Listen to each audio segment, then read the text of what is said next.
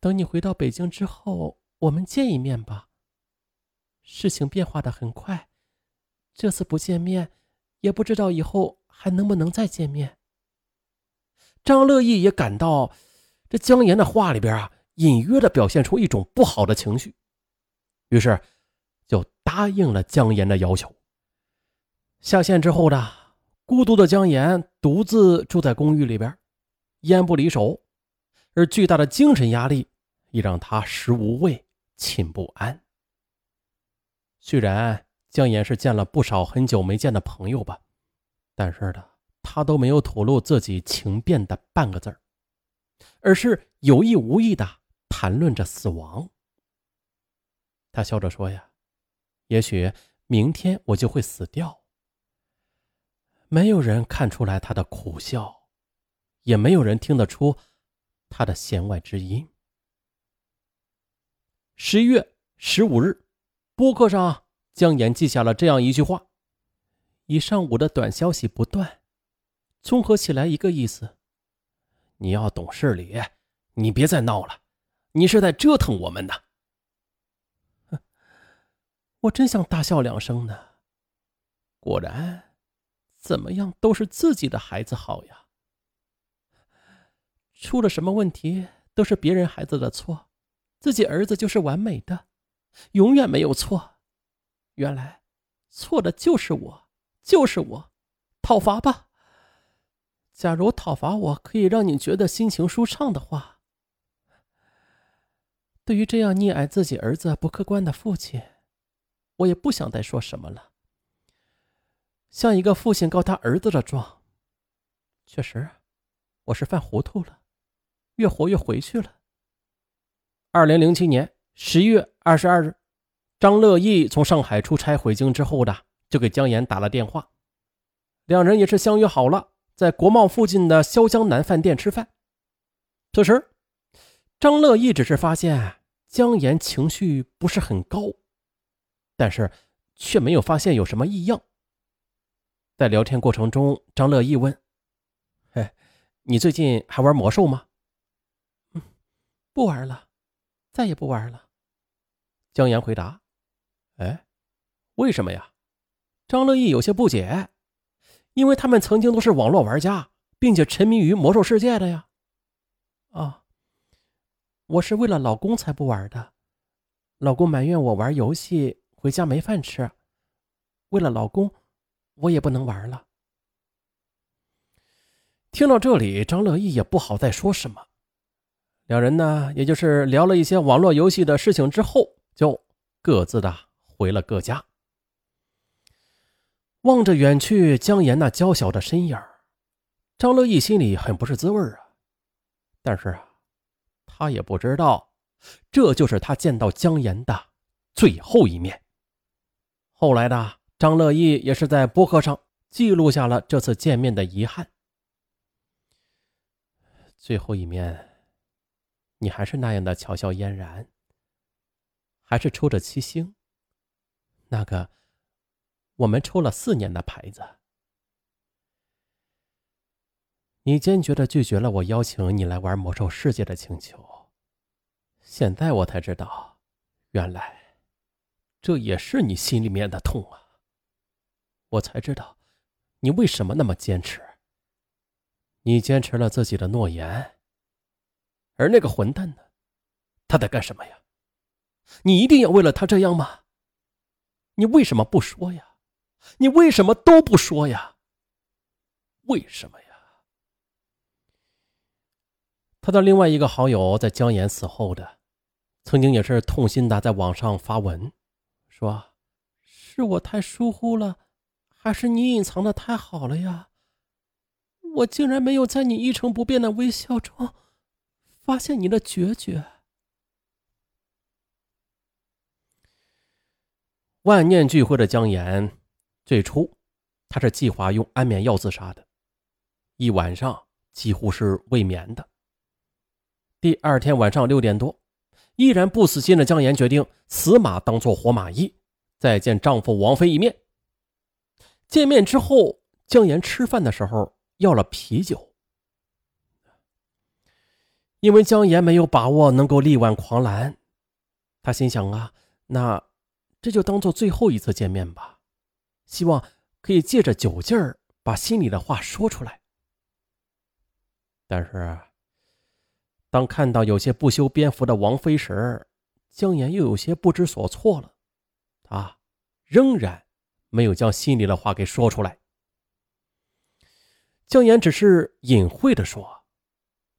我的等待是有期限的，我的最后心愿已了。他这样隐晦的提示啊，也不知道王妃能不能听懂。姜岩走出门，拐角之后才回头，空荡荡的街道啊，姜岩只看到了自己孤独的影子。进入倒计时的我，还可能再有希望吗？还需要再做最后一次努力吗？还是就这样算了呀？很累啊，老公出轨了，我要是这样一直在后边追着、拉着，甚至求着，这样的我还是我吗？这样求回来的爱，那又是什么呀？感情可以是这样祈求来的吗？谁能告诉我？未来可以有多远？谁能告诉我呀？就这样，多次与王妃谈心，他却执意要离去。终于，姜岩不再犹豫了。十二月二十六日，去意已决的姜岩在博客上贴出了最后一张照片，就是引发夫妻大战的她的丈夫王妃和第三者东方在罗马的那张亲密照。而姜岩。他之所以在临死前贴出了这张照片，一是证明自己不是瞎猜，二是发出了一个网络追杀令。当然了，跳楼自尽的姜岩他也不会知道啊，就是他记录下了死亡播客和这张贴出去的照片，不但是引发了2008年中国网络界的第一大公共事件，而且引发了中国网络暴力第一案。而本案的精华所在即将到来。姜岩自杀之后的他的播客，首先被网友撒家的橡皮鸭给转帖了出来，并且呢，很快的被网友转帖到了各大论坛，引起了网友们的极大关注。因为呢，播客中公布了王菲和东方的照片还有姓名，很快的，王菲。和第三者的工作电话、家庭住址等信息也都被网友给扒了出来。众多网友留言谴责王菲以及第三者，并且表示要支持江家打官司。二零零八年开始，一篇从二十四楼跳下自杀的美眉最后的日记，也是在各大论坛开始流行，什么天涯呀、大旗等各大网站以及全国各地的地方社区门户都在讨论这个话题。一个女人因为第三者的介入，最终义无反顾地选择了死亡。那这背后究竟有多少值得我们深思的故事啊？啊，当时这广大网友不知道啊。大气网还对这件事情展开过调查的。同时呢，咱们再回到现实中，姜岩自杀事件在她丈夫王菲所在的公司成为爆料性的新闻了。公司高层呢，也是马上的采取了危机处理措施。啊，啥叫危机处理措施啊？大家猜的不错啊，就是声明呗。公司决定让王菲和东方这两名员工暂时的停止工作，以妥善处理此事。此后不久，他们二人即向公司提请辞职，公司立马的也是予以批准了。啊，并且深望王菲妻子的家人节哀顺变，擅自真赦。二零零八年一月八日的。张乐意突然接到姜岩姐姐姜红的电话。那是张乐意，大家还记得吧？对，就是死者姜岩的在大学时的前男友。这死者的姐姐姜红告诉我张乐意一个对他而言几乎是灭顶的消息：妍妍去了，但是他一直没有忘记你，一直都念着你。张乐意大吃一惊，忙问：“怎么回事啊？”你去看看妍妍的播客就知道了。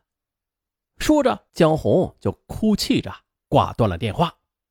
而张乐意也是随即的上网，就浏览了姜岩死后留下的死亡播客。